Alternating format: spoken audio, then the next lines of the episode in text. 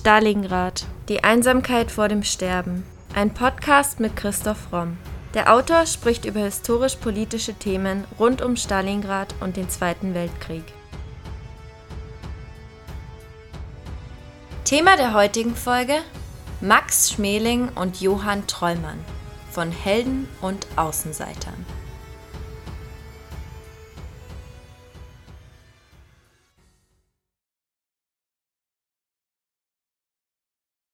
Boxer, Legende, Menschenfreund, sagte der Journalist Martin Kraus einmal über Max Schmeling.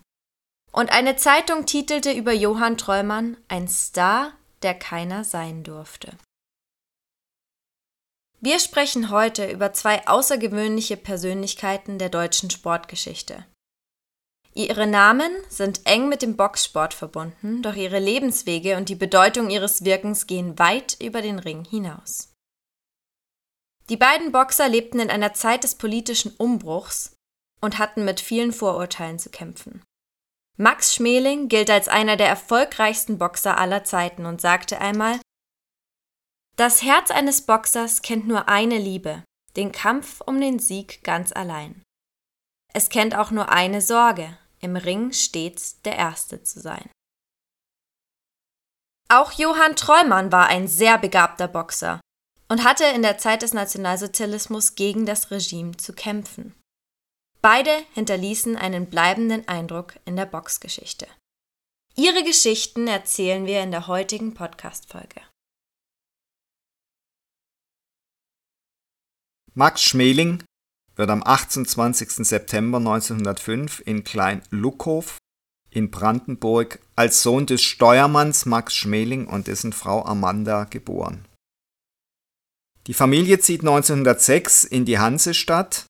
Der Vater von Beruf Steuermann findet bei der Hamburg-Amerika-Linie Arbeit.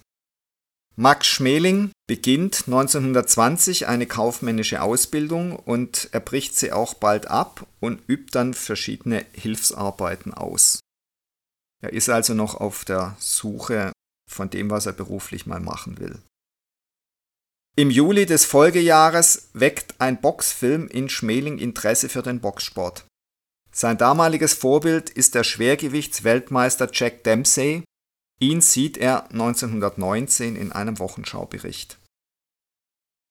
Um das Boxen richtig erlernen zu können, geht Schmeling 1922 ins Rheinland, das Zentrum des Boxsports in Deutschland zur damaligen Zeit. Schmeling ist zeitgleich als Arbeiter in einer Düsseldorfer Brunnenbaufirma beschäftigt. Sein Arbeitgeber versetzt ihn 1923 nach Köln-Mülheim. Er tritt dort dem Mülheimer Boxclub bei. Nach nur etwa einem Jahr intensivem Training wird Schmeling für erste Wettbewerbe eingesetzt. Ostern 24 wird Schmeling unerwartet deutscher Vizemeister im Halbschwergewicht. Nach dem frühen Ruhm entschließt er sich mit nur 19 Jahren zum Wechsel in das Lager der Profiboxer. Bereits am 2. August 1924 gewinnt er seinen ersten Profikampf gegen Jean Sapp für eine Börse von ganzen 80 Reichsmark. Niemand kann ihn jetzt mehr aufhalten. Zwei Jahre später, 1926, siedelt Schmeling nach Berlin über, wobei er fortan nach einigen Managerwechseln vom Chefredakteur der Berliner Zeitschrift Boxsport, Arthur Bülow, betreut wird. Bülow vermittelt Schmeling in das Camp des Meistertrainers Max Machon und baut ihn rasch für Titelkämpfe auf. Am 24. August wird Schmeling deutscher Meister im Halbschwergewicht. Die Presse feiert Schmeling nun endgültig als neuen Stern am Boxhimmel. Mit dem sportlichen Erfolg stellt sich auch gesellschaftliche Anerkennung ein. Schmeling lernt durch seinen Film, ein Filmstar wird gesucht, Schauspieler kennen, steht mit seinem durchtrainierten Körper dem Bildhauer Rudolf Belling Modell und lässt sich von Georges Cross malen. Am 19. Juni 1927 legt Schmeling den nächsten Meilenstein seiner Karriere. Er wird in Dortmund Europameister im Halbschwergewicht. Der Kampf wird im Radio live übertragen. Das noch junge Medium Rundfunk hat seinen ersten Star für Millionen Zuhörer. Kurz darauf muss Schmeling einen tragischen Schicksalsschlag hinnehmen. Bei einem Motorradunfall im Juli 1927 kommt seine erst 14-jährige Schwester Edith ums Leben. Im März 1928 wechselt Schmeling wegen Gewichtsproblemen in die Schwergewichtsklasse.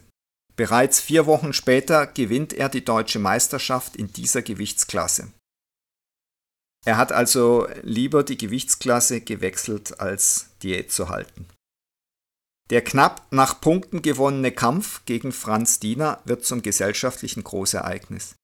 Der errungene Titel wird ihm jedoch aberkannt, weil Schmeling ihn nicht gegen einen Herausforderer verteidigt, sondern nach New York geht, wo nach einem Streit mit Bülow Joe Jacobs Schmelings neuer Manager wird.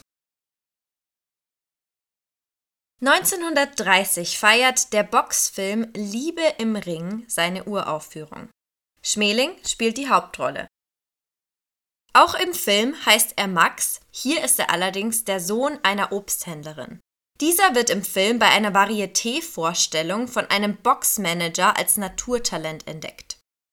Nachdem er im Film seine Fähigkeiten trainiert hat, kann er die ersten Erfolge als Ringkämpfer feiern. Das bringt ihm die Aufmerksamkeit der verführerischen Dame Lillian woraufhin Max nicht nur das Boxtraining, sondern auch seine Freundin Hilde vernachlässigt. Erst als Hilde ihm beweist, dass Lillian durchaus auch andere Herren empfängt, kommt Max wieder zur Besinnung. Mit dem Gewinn der deutschen Meisterschaft gelobt er, zukünftig seiner Hilde treu zu sein. Der Film ist jetzt wohl nicht gerade als Meisterwerk in die deutsche Filmgeschichte eingegangen. Und er zeigt natürlich schon auch einen Hang zum Biederen in der damaligen deutschen Gesellschaft, wobei es dann bei den Nazis wahrscheinlich auch keine Lebedame mehr gegeben hätte, zumindest keine deutsche. Nach drei Siegen in Folge darf Schmeling 1930 an den Ausscheidungskämpfen um die vakante Weltmeisterschaft im Schwergewicht teilnehmen, in denen er sich klar durchsetzt den Kampf gegen US-Schwergewichtsmeister Jack Sharkey am 12.06.30 gewinnt Schmeling in New York, ist er damit zum Publikumsliebling geworden. Und er gewinnt diesen Kampf durch Disqualifikation seines Gegners wegen Tiefschlag. Schmeling führt damit als erster und bislang einziger Deutscher den Titel eines Schwergewichtsweltmeisters, der ihm allerdings längere Zeit wegen der Umstände seines Siegs von vielen nationalen Verbänden der USA nicht zuerkannt wird. Ein Jahr später verteidigt Schmeling am 3. Juli seinen Weltmeistertitel erfolgreich gegen den Amerikaner Young Stribling. 1932 gibt er dem Drängen der New Yorker Boxkommission nach und bestreitet einen Rückkampf gegen Sharkey, den er zwei Jahre zuvor durch die Disqualifikation des Gegners gewonnen hat, und diesen zweiten Kampf verliert er umstritten nach Punkten. Trotz dieser Niederlage befindet sich Schmelings Popularität 1933 in der Heimat auf ihrem Höhepunkt, besonders die Nationalsozialisten interessieren sich für ihren arischen deutschen Boxstar. Und es hat für die Nazis, abgesehen von Autorennen, wohl keine interessantere Sportart gegeben als das Boxen. Damit konnten sie sich total identifizieren und es haben auch wie Viktor Klemperer immer wieder analysiert hat, viele Ausdrücke aus dem Boxsport ihren Einzug in die Alltagssprache gefunden unter den Nazis. Schmeling geht den Nazi-Machthabern nicht aus dem Weg, er lässt sich allerdings auch nicht von ihnen vereinnahmen. Im März 1933 lädt ihn Hitler zu sich ein, um ihm für den Kampf gegen den als Boxclown berüchtigten Max Beer zu instruieren. Beer gilt als Jude, denn auf seine Hosen hat er einen Davidstern gestickt. Sie werden eine Menge Interviews geben, Herr Schmeling gibt Hitler den Boxer mit auf den Weg. Sagen Sie den Schwarzsehern, wie friedlich hier alles ist und wie es vorangeht. Dass Schmeling von Bär K.O. geschlagen wird, lässt Hitlers Interesse an Schmeling nicht geringer werden. Schmelings Beliebtheit in Deutschland steigt nicht zuletzt durch die Heirat mit der in Berlin lebenden tschechischen Filmschauspielerin Annie Ondra weiter an. Die beiden führen viele Jahre lang eine glückliche Ehe, die jedoch kinderlos bleibt. Zur Hochzeit schickt Adolf Hitler persönlich einen japanischen Ahorn als Geschenk. Schmeling und Ondra werden ein Glamour-Paar der NS-Zeit und sind auf allen großen gesellschaftlichen Anlässen präsent. Schmeling und die neuen Machthaber versuchen nun gemeinsam große Boxveranstaltungen in Deutschland zu organisieren und die Weltmeisterschaft ins Land zu holen. Trotz Kontakt mit den Nazis will Schmeling aber nie ein Parteimitglied der NSDAP werden und die Partei akzeptiert die Weigerung. Ich bin Boxer, kein Politiker ist einer von Schmelings berühmtesten Sätzen. Den Nationalsozialisten ist klar, dass ein sportlich so auf der Höhe stehender Mann wie Schmeling dem deutschen Volke mehr nutzen kann, wenn er weder der SS noch der SA, der NSKK oder sonst einer Gliederung angehört. So begründete Heinrich Himmler das Dekret, Schmelings Weigerung zu akzeptieren. Von Schmelings Nähe zu den Machthabern profitiert aber nicht nur das Regime. Der Boxer nutzt seinerseits eigene Kontakte und auch seine Popularität, um verfolgten Menschen zu helfen. Dem Wiener Schwergewichtsboxer Heinz Latzek, dessen jüdische Freundin ein Kind erwartet, hilft Schmeling zum Beispiel, indem er bei den Nazi-Oberen vorspricht. Statt wegen Rassenschande weggesperrt zu werden, kommt seine Frau frei und Lazek wird zur Wehrmacht eingezogen. Schmeling selbst macht solche Hilfsaktionen aber nie öffentlich. Er wollte helfen, aber er wollte nicht, dass man darüber spricht. 1934 steckt Schmeling durch den Verlust des WM-Titels trotz seiner Beliebtheit in einer sportlichen Krise. Nach dieser Niederlage gelingt Schmeling nur ein Sieg in den folgenden vier Kämpfen. Mit Walter Neusel, dem sogenannten Weißen Tiger, hat Schmeling plötzlich außerdem Konkurrenz im eigenen Land. Am 26. August 1934 treffen die Konkurrenten aufeinander. Offiziell sehen 102.000 Zuschauer auf der Sandbahn in Hamburg-Lokstedt Schmelings Sieg in der neunten Runde. Bis heute ist das Europarekord. Der ehemalige Weltmeister wehrt den Angriff des potenziellen Nachfolgers erfolgreich ab und rettet im entscheidenden Moment seine Karriere. 1935 beginnen die Nationalsozialisten dann doch verstärkt ideologischen Druck auf Schmeling auszuüben. Sie fordern ihn auf, sich von seiner tschechischen Frau und seinem jüdischen Manager Joe Jacobs zu trennen und sich von seinen jüdischen Freunden zu distanzieren. Schmeling beweist Stärke und weist die Forderungen vehement zurück. Im Herbst erwägt das amerikanische Olympische Komitee wegen der Nürnberger Rassegesetze und des in Deutschland herrschenden Antisemitismus den Boykott der Olympischen Spiele in Berlin. Die Nazis nutzen Schmelings weltweite Beliebtheit für sich. Als international bekanntester deutscher Sportler überzeugte im Auftrag des NS-Regimes die Amerikaner von der Teilnahme. Später bezeichnet er diese Fürsprache als Zitat grenzenlose Naivität. Am 19.06.36 tritt Schmeling gegen den als unschlagbar geltenden braunen Bomber Joe Louis an, den er in einem spektakulären Kampf nach zwölf Runden durch K.O. besiegt. Mit diesem Kampf schreibt sich Schmeling unauslöschlich in die Annalen der Boxgeschichte ein. Wahrscheinlich ist es gar nicht sein Weltmeistertitel, sondern dieser Sieg über den als unbesiegbar geltenden Amerikaner, der Schmeling zur Legende macht. Ich hau dir unter die Gürtellinie, dass du Weltmeister wirst. Solche Witze hatte man in Deutschland noch über seinen WM-Titel gerissen. Aber nach seinem Erfolg über Louis erntet Schmeling die Bewunderung aller. Zu den Bewunderern gehören selbstverständlich auch wieder die Nazis. Die NS-Propaganda feiert den Sieg über den schwarzen Louis als Beweis arischer Überlegenheit und als faktisch unwiderlegbare Bestätigung ihrer Rassenideologie. Schmelings Sieg, ein deutscher Sieg, heißt der Film über den Louis-Kampf, der auf persönlichen Befehl von Adolf Hitler in die deutschen Kinos kommt und mit über vier Millionen Zuschauern zum Kassenschlager wird. Der dramatischste Kampf in der Geschichte des Boxsports, den Sie jetzt sehen werden, heißt es darin, ist zugleich ein wunderbares Dokument dafür, dass ein Wille so hart wie Kruppstahl alles zu erreichen vermag. Auch für Schmeling ist der Film ein Erfolg, denn er besitzt die Weltrechte daran. Also es ist schon so, dass Schmeling sich zwar auf der einen Seite immer wieder von den Nazis distanziert hat, aber dass er doch sehr clever seine Geschäfte gemacht hat und die Nationalsozialisten ihm dabei dann sogar behilflich waren. Der ideologisch aufgeheizte Rückkampf gegen Lewis findet am 22.06.1938 statt. Im Vorfeld bauen die Nazis Schmeling zum arischen Überboxer auf, gegen den Lewis, das sogenannte Lehmgesicht aus Alabama, keine Chance hätte.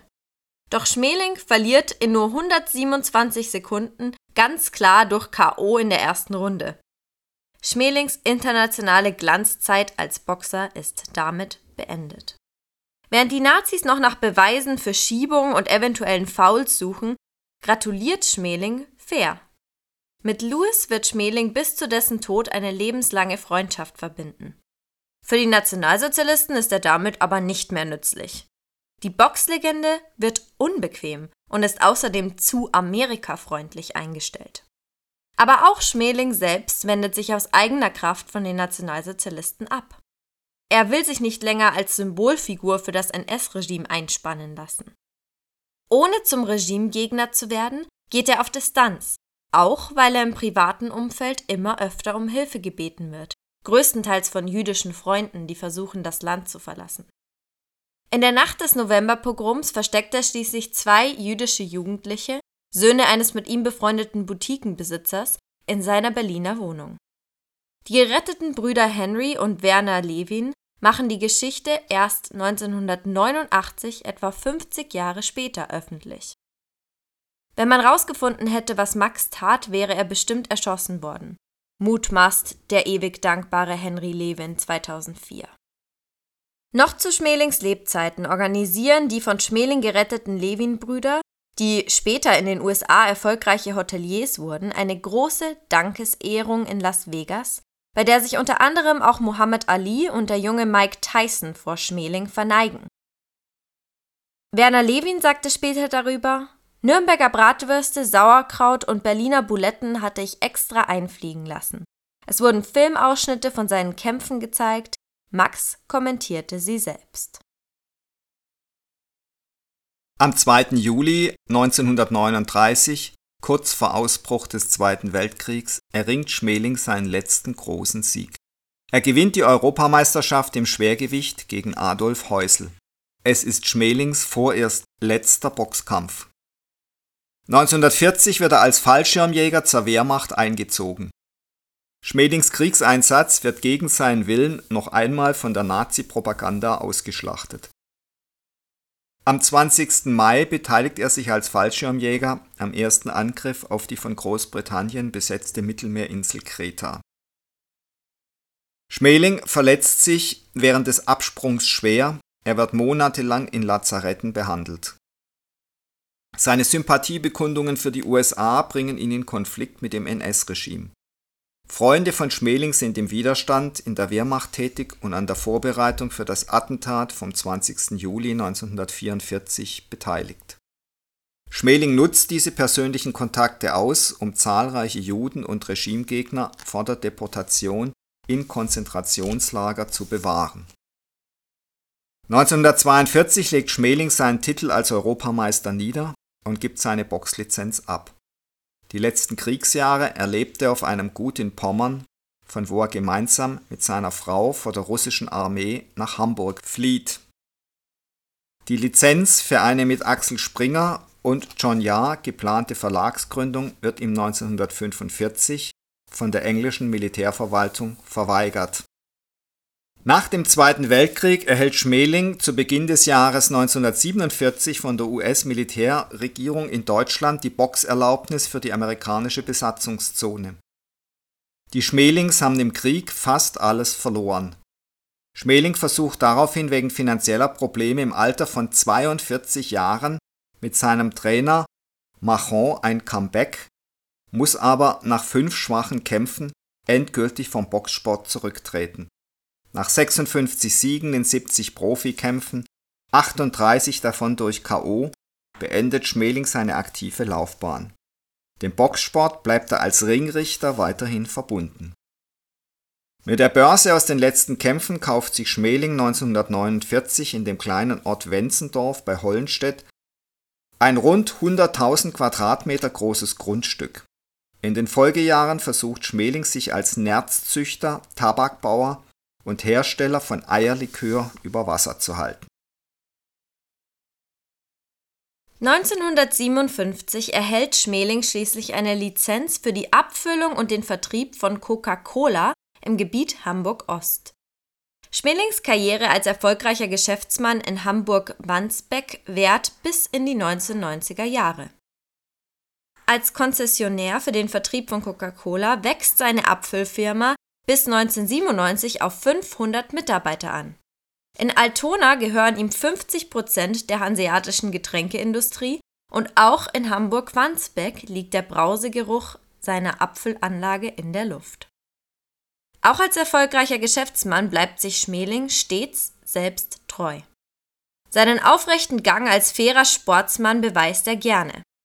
Aber nicht in der Öffentlichkeit, nicht für Publicity. Seinem im Laufe der Zeit verarmten Widersacher Joe Louis überweist er stillschweigend Geld. Bis zum Schluss. Als der Amerikaner 1981 schließlich stirbt, beteiligt Schmeling sich an den Beerdigungskosten. Am 28. Februar 1987 ereilt Schmeling dann ein schwerer Schicksalsschlag. Seine geliebte Frau Annie stirbt.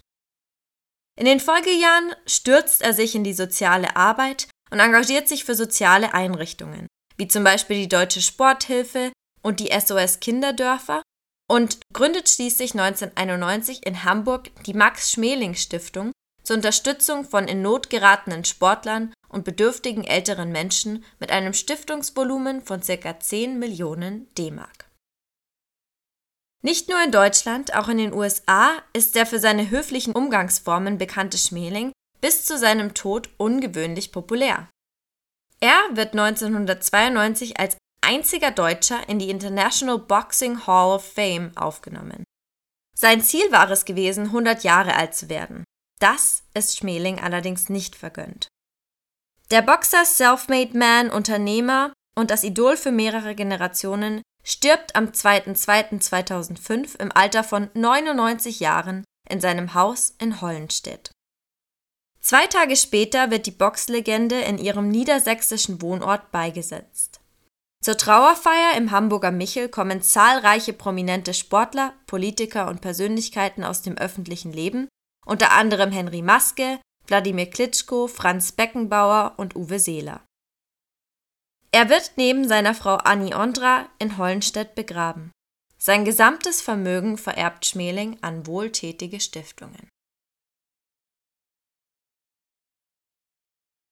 In krassem Gegensatz zu Schmelings glänzender Karriere steht die von Johann Trollmann, der ein ähnlich begabter Boxer wie Schmeling war, aber dessen Leben ganz anders verlief, weil er eben Sinto war. Johann Trollmann wird am 27.12.1907 als Sohn einer Sinto-Familie in Wilsche Gifhorn geboren.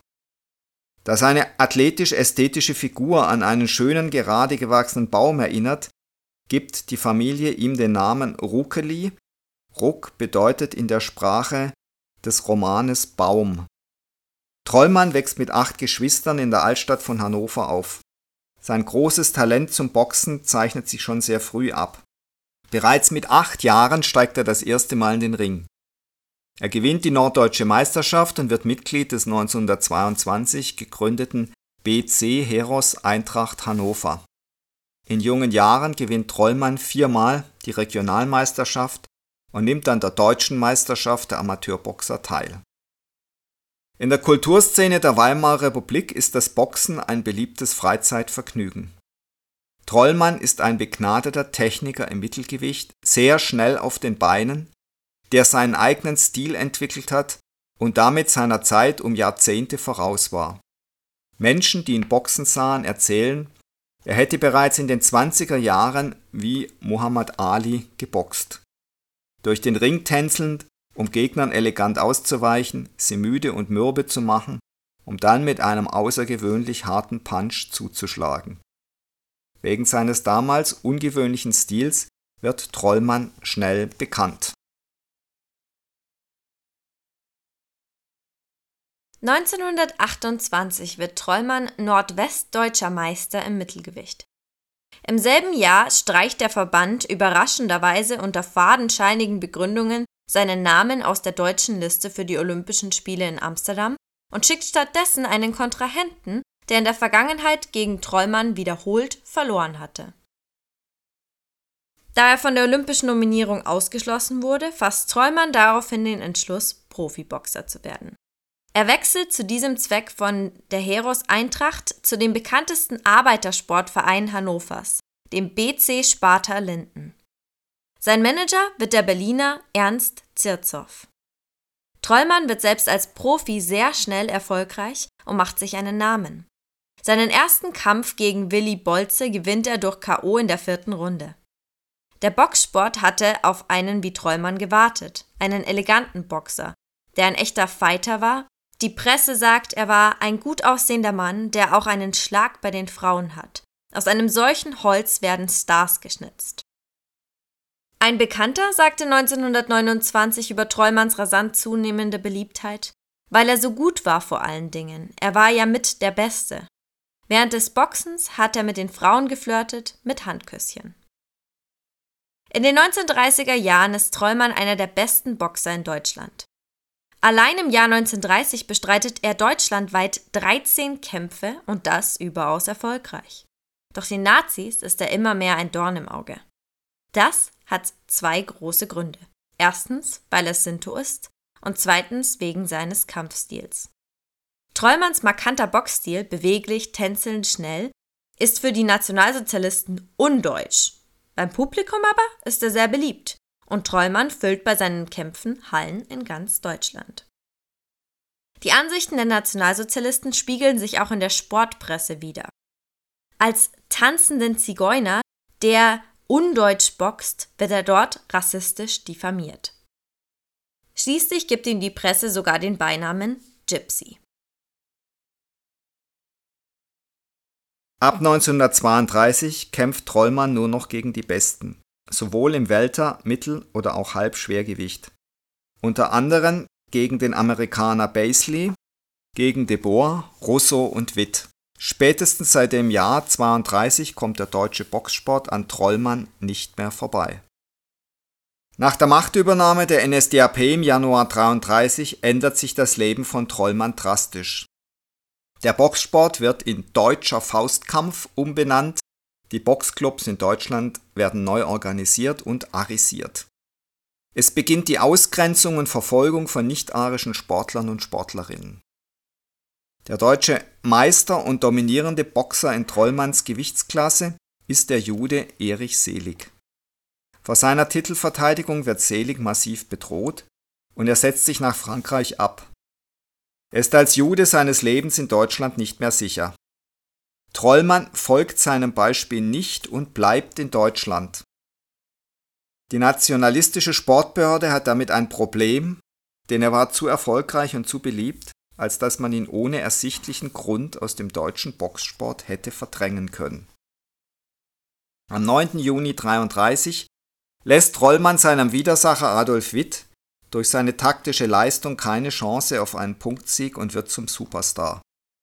Im Halbschwergewicht tritt er in der Kreuzberger Bockbierbrauerei in Berlin um die deutsche Meisterschaft an, nachdem der Titel durch die Emigration des als Juden verfolgten Erich Selig vakant geworden war. Als klar wird, wie der Kampf enden würde, gibt ein nationalsozialistischer Funktionär den Punktrichtern die Anweisung, den Kampf als unentschieden zu werten. Die Punktrichter folgen dieser Anweisung, das boxkundige Publikum ist jedoch nicht bereit, Teil dieser Manipulation zu werden, denn sie haben Trollmann als weit überlegenen Boxer gesehen. Nach massiven Protesten und Drohungen gegen die anwesenden nationalistischen Funktionäre wird Trollmann zum Sieger erklärt. Die Freude über den deutschen Meistertitel währt nur kurz. Acht Tage nach dem Kampf erhält er einen Brief des Boxverbandes, in dem ihm mitgeteilt wird, dass ihm der deutsche Meistertitel wieder aberkannt wird, da beide Boxer ungenügende Leistungen erbracht hätten. Der Titel wird in diesem Jahr nicht vergeben. Es sollte 70 Jahre dauern, bis Johann Trollmann seinen Titel zurückbekommt. Gleichzeitig wird ihm sein größter Erfolg als Boxer zum Verhängnis. Sein Sieg stellt für die Nationalsozialisten eine Bedrohung dar, denn Trollmann demontiert auch das Bild von der körperlich überlegenen arischen Rasse. Sie ergreifen aktiv Maßnahmen. Der Verband droht Tollmann mit Entzug der Lizenz, sollte er weiter, Zitat, zigeunerhaft tänzeln. Am 21.07.1933 tritt Trollmann in Berlin gegen Gustav Eder an. Der Aussichtslosigkeit seiner Lage bewusst, steigt Trollmann mit blond gefärbten Haaren und weiß gepudertem Gesicht in den Ring. Er verzichtet auf seine übliche Beinarbeit, ohne die Schläge auszupendeln und stellt sich dem Kampf. Fuß an Fuß mit seinem Gegner steht er in der Mitte des Ringes, um Schläge einzustecken und auszuteilen. Das ist Trollmanns Art, den sogenannten deutschen Faustkampf zu karikieren, der das Boxen zukünftig ablösen sollte. Es sollte Jahrzehnte dauern, bis auch in Deutschland wieder ansehnlich geboxt wurde. Durch das ihm auferlegte Verbot, in seinem gewohnten und jahrelang trainierten Stil zu kämpfen, hat Trollmann in dem Kampf aber keine Chance. Nach fünf Runden ist er K.O. und seine Boxerkarriere ist damit besiegelt.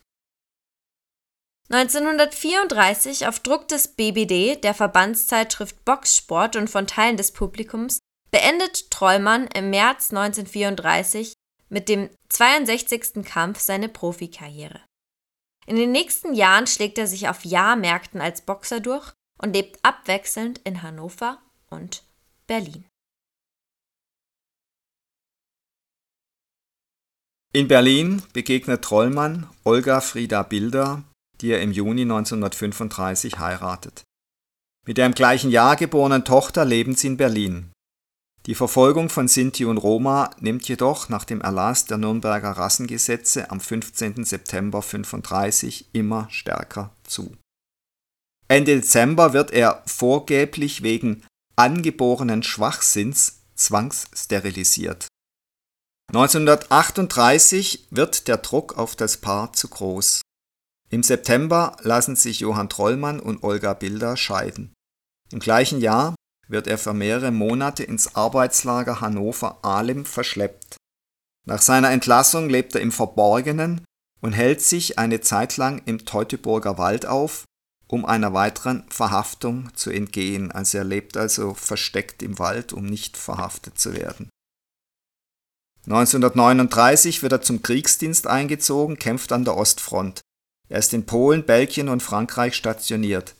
Im Frühjahr 41 wird er schwer verwundet.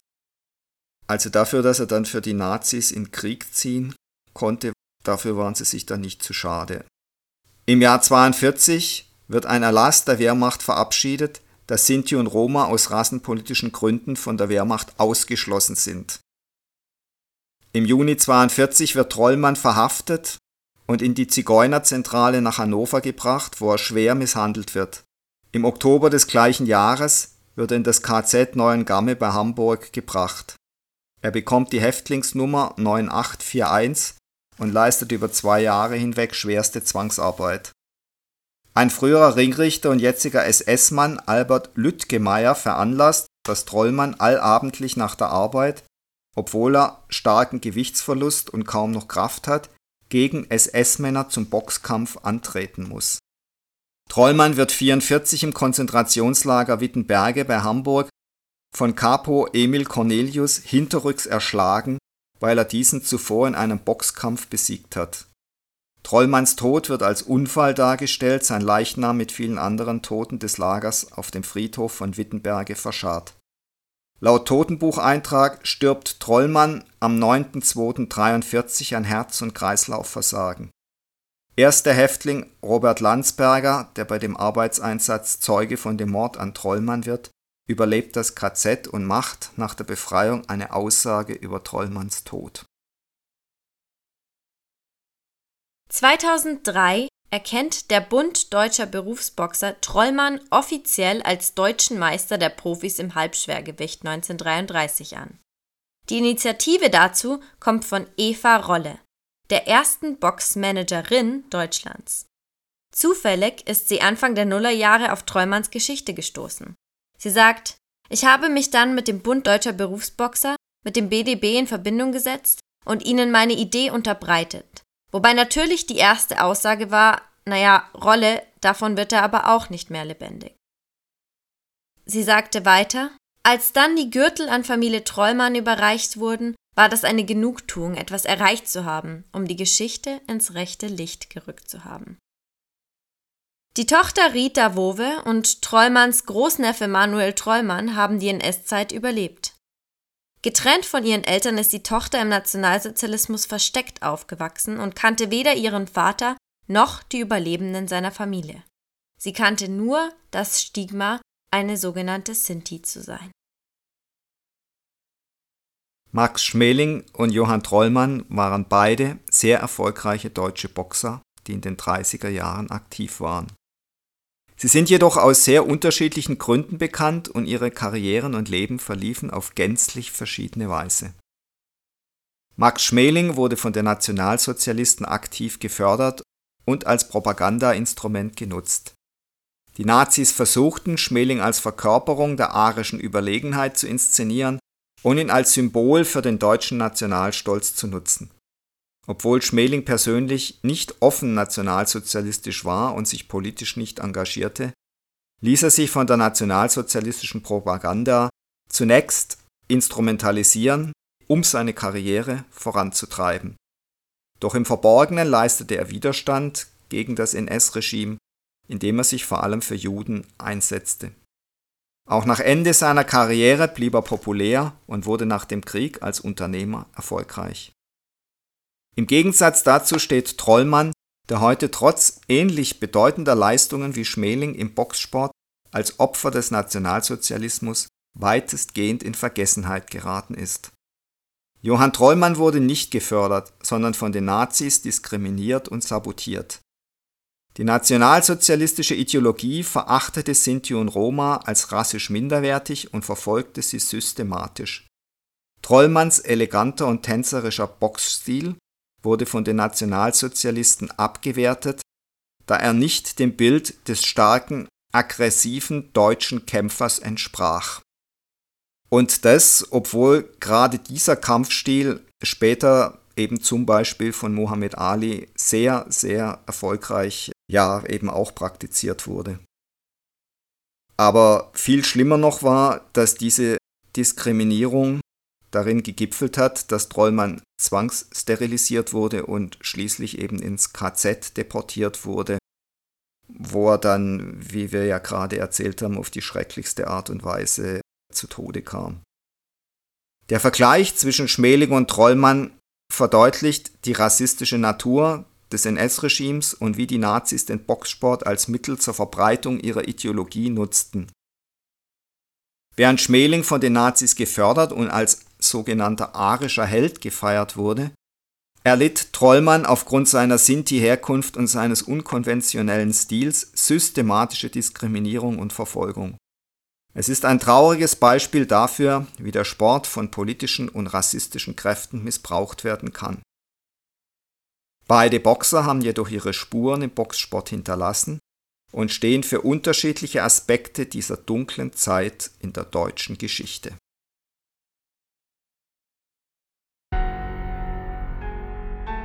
Das war Folge 162 unseres Podcasts Stalingrad, die Einsamkeit vor dem Sterben. Und jetzt seid ihr dran, liebe Stalingrad Podcast-Fans. Wir freuen uns sehr, dass euch unser Podcast auch nach über zwei Jahren noch so gut gefällt. Damit es auch so bleibt, wollen wir von euch hören. Themenvorschläge sowie Anmerkungen und Anregungen nehmen wir gern bei primero.primeroverlag.de oder über Instagram bei primero-verlag entgegen. Und wenn ihr euren Lieblingspodcast anderweitig unterstützen wollt, schaut doch mal auf unserer Website vorbei und browst unser Bücherangebot. Wenn euch der Historienroman Stalingrad, die Einsamkeit vor dem Sterben gefallen hat, haben wir jetzt einen neuen Primero-Roman für euch.